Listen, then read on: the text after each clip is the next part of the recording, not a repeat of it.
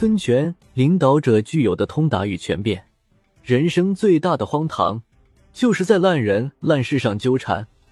他能耗光你所有的正能量，遇到烂人，及时抽身；遇到烂事，及时止损。建安五年（两百），江东六郡的统领者讨逆将军吴侯孙策被许贡门客刺伤，伤重不治而亡。十九岁的孙权。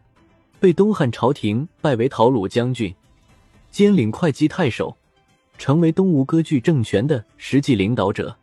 孙策生前对弟弟孙权说：“举江东之众，决击于两臣阵之间，与天下争衡。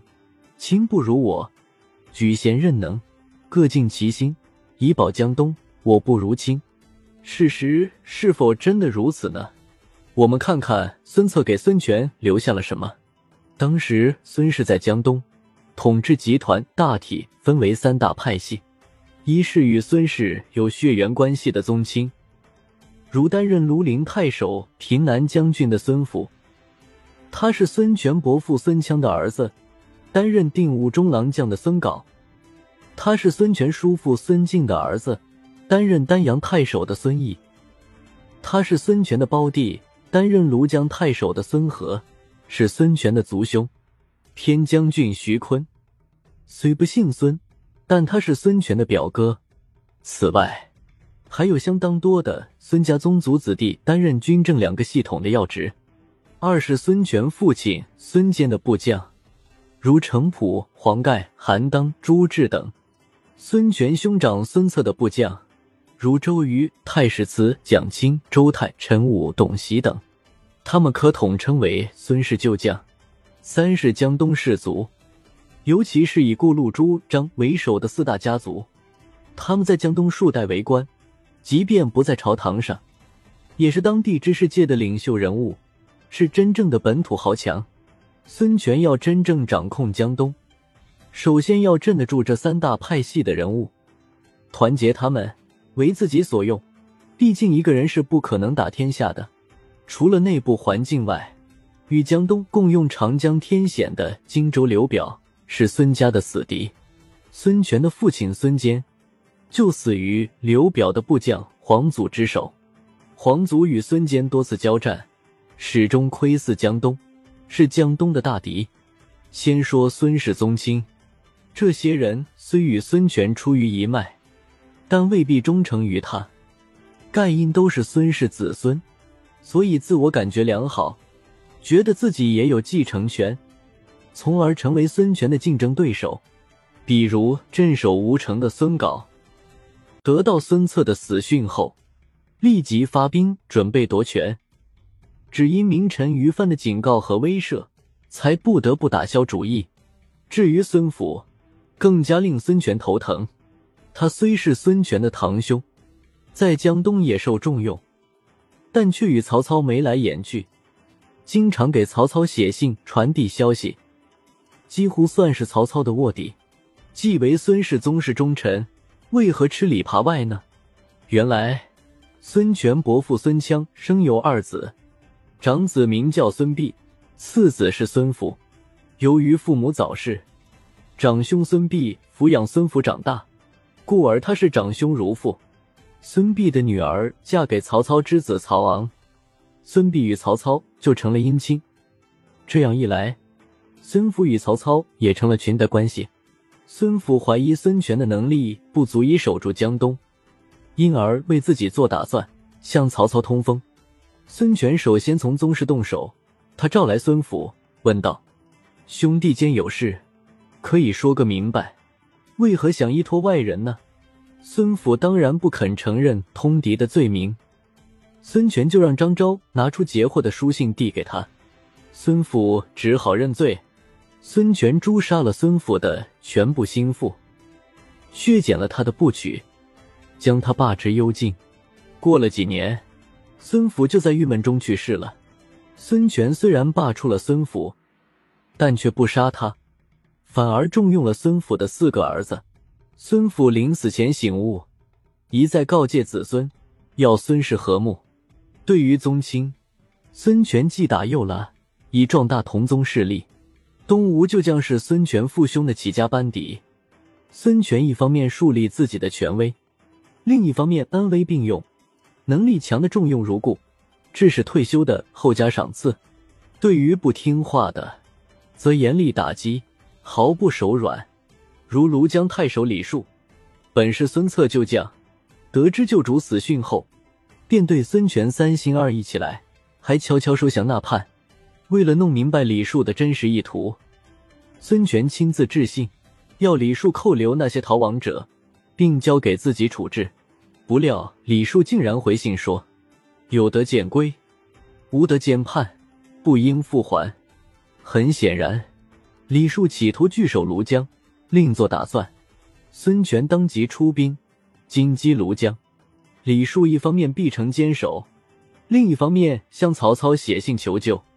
对此，孙权早有对策。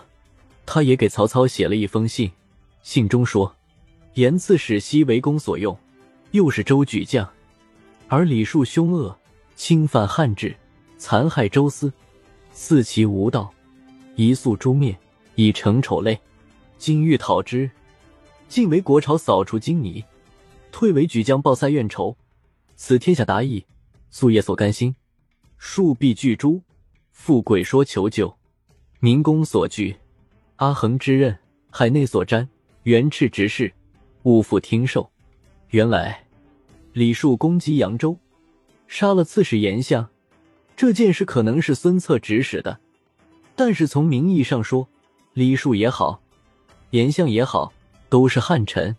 李树道义上的确有亏，种种迹象表明，李树野心勃勃，已经成了小军阀。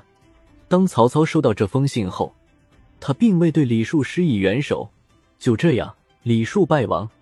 李树的死，使得江表旧臣意识到孙权手段之高明。再说，这些人大多是外乡人，要想身居高位，与江东本土豪族竞争，只能效忠于孙氏。反过来，孙权又可用这些人制衡江东本土豪族。正是孙权的通达权变，江东出现了江表十二虎臣拱卫孙氏的局面。在对待江东本土豪族的问题上，孙权是花了一番心思的。孙策活着的时候，用武力威服这些掌握舆论和资源的豪门，维持了表面的平静。事实上，这些人始终未能与孙氏一心，这主要是因为孙策没能把他们纳入自己的团队。孙策的死背后就有江东豪族的影子。当年孙策荡平江东六郡。实际上是对当地上层力量的一次洗牌，必然会遭到豪族们的抵抗。以孙策讨庐江郡为例，当时的庐江太守是吴郡人陆康，他是江左四大家族中最具代表性的人物。孙策围攻两年，后来陆康病死，城池才陷落，陆氏族人一大半罹难。此后，陆氏彝族虽然被孙策委任官职，但职非亲贵。孙权掌权后，立刻任命陆康的儿子陆绩为奏曹院，主管文武官员的议事。陆绩的长子陆宏后来担任都尉，另一儿子陆睿则担任长水校尉。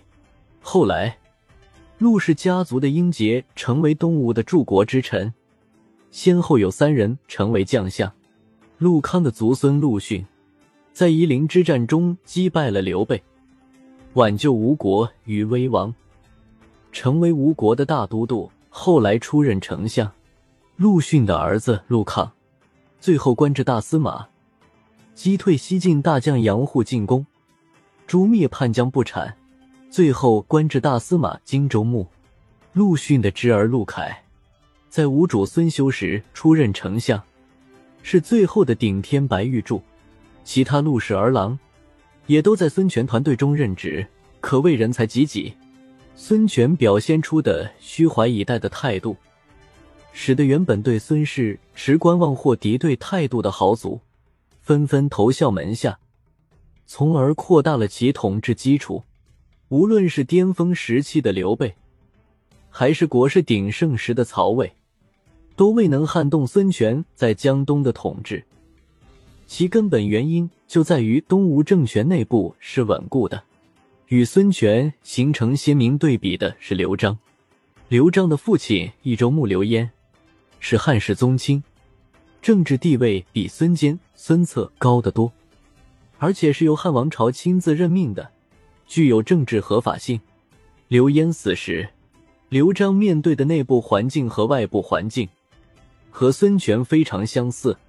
内部有刘氏子弟、益州本土豪族、东周派。刘焉留给刘璋的家底，丝毫不输于孙权。益州八郡，汉中八郡，广汉、蜀郡、前为、越归、臧科，可以说沃野千里，物阜民康。刘璋初掌权时的作为，的确可圈可点。当时，刘焉在成都的儿子，除了刘璋外，还有三子刘茂。刘焉活着时，南阳三府一带有几万百姓流亡益州，都被刘焉收为部众，称为东周派。法正、无义、费官就是这些人的代表。大量东周兵进入蜀地，必然与蜀地本土豪强争夺资源，产生矛盾。故而刘焉将东周派培养成嫡系，血腥镇压那些敢于反对自己的人。刘焉以武力震慑益州豪强。与孙策打压江东豪强，几乎如出一辙。不过，东周派更看好刘茂。既然东周派主义刘茂，益州本土豪强就扶持刘璋。以赵伟为首的文武官员将刘璋拥立为主后，驻守在汉中的刘焉就将张鲁首先表示不服。刘璋立刻杀掉留在成都的张鲁母亲、其父刘焉的情妇和弟弟。除掉内线之后，调任庞熙率领东周兵去巴西，与汉中的张鲁厮杀，消耗他们的力量。另外，刘焉就将沈弥、楼发、甘宁也发动叛乱，刘璋便派赵伟镇压，沈弥等叛乱者败逃到荆州。之后，又令赵伟监视荆州方向的窥伺。等到赵伟回过神来。他发现刘璋已将他踢出统治核心，故而他与荆州方面和好，掉过头来进攻成都。这时候，刘璋已经调整了自己和东周兵的关系，长子刘询甚至娶了庞熙的女儿为妻。所以，当赵伟的叛军进攻时，东周兵拼死抵抗，杀得赵伟大败。赵伟逃走后，被自己的部下杀死。就这样。刘璋稳住了局势，可以说，早期的刘璋身上有那么一点英主的影子。然而，祸患并未彻底消除。首先是汉中的张鲁，由于刘璋杀掉其母，因而结成死仇，他彻底成了独立小军阀。在益州内部，刘璋未能调和东周派与本土豪强之间的关系。当然，这与刘璋本人的素养有关。东周兵多豪杰，渴望建功立业，而外来户刘璋只安于做土皇帝，享受奢侈的生活，未能给东周派更大的施展抱负的机会。忠直之士如王累、黄权，都劝谏他不要招纳刘备，奈何刘璋不听意见。这样一群人，志向一旦不得伸展，就会选择新的主人。我们来看看刘璋拥有的人才团队。文官方面，有法正、李严、邓芝、张玉、王累；武将方面，有张任、黄权、吴懿、孟达、吴兰、林褒、吴班。张任有勇有谋，射杀了刘备的军师庞统；法正则是知名谋臣，李严和黄权都是文武兼备的综合性人才。如此强大的人才队伍，白白被刘璋拱手让给了刘备。刘备与刘璋一样，同样以克己入蜀。我们来看看他是如何任用这些人的。李严后来累官至尚书令，并成为托孤大臣；黄权累官至镇北将军，后来归于曹魏开府，仪同三司；法正累官至尚书令、护军将军；邓芝累官至车骑将军。刘备娶了吴懿的妹妹，当时寡居的吴氏，她原本是刘璋哥哥刘茂的妻子。这里有个故事：当年有人给吴懿之妹算命。说他有大贵之相，能够位置皇后，因而刘焉让其成为儿子刘茂之父。不料刘茂早逝，刘备娶吴氏，这个故事未必是决定因素，但有一点可以肯定：吴意是东周派的元老，娶了吴氏称帝后立为皇后，刘备就稳住了整个东周派。除了张任和林褒这两个刘璋的铁粉被刘备所杀，刘璋其余的旧臣几乎都被刘备纳入麾下，要么在朝堂为官，要么担任各郡的主管领导，可以说各尽其用。有趣的是，面对强大的敌手，孙权和刘璋都曾联合刘备，而且借地盘给刘备。只是孙权在联合刘备这个枭雄时，一方面合作。另一方面做好了防备，刘璋则毫无防备，对刘备在后勤和军备方面有求必应，导致刘备反客为主。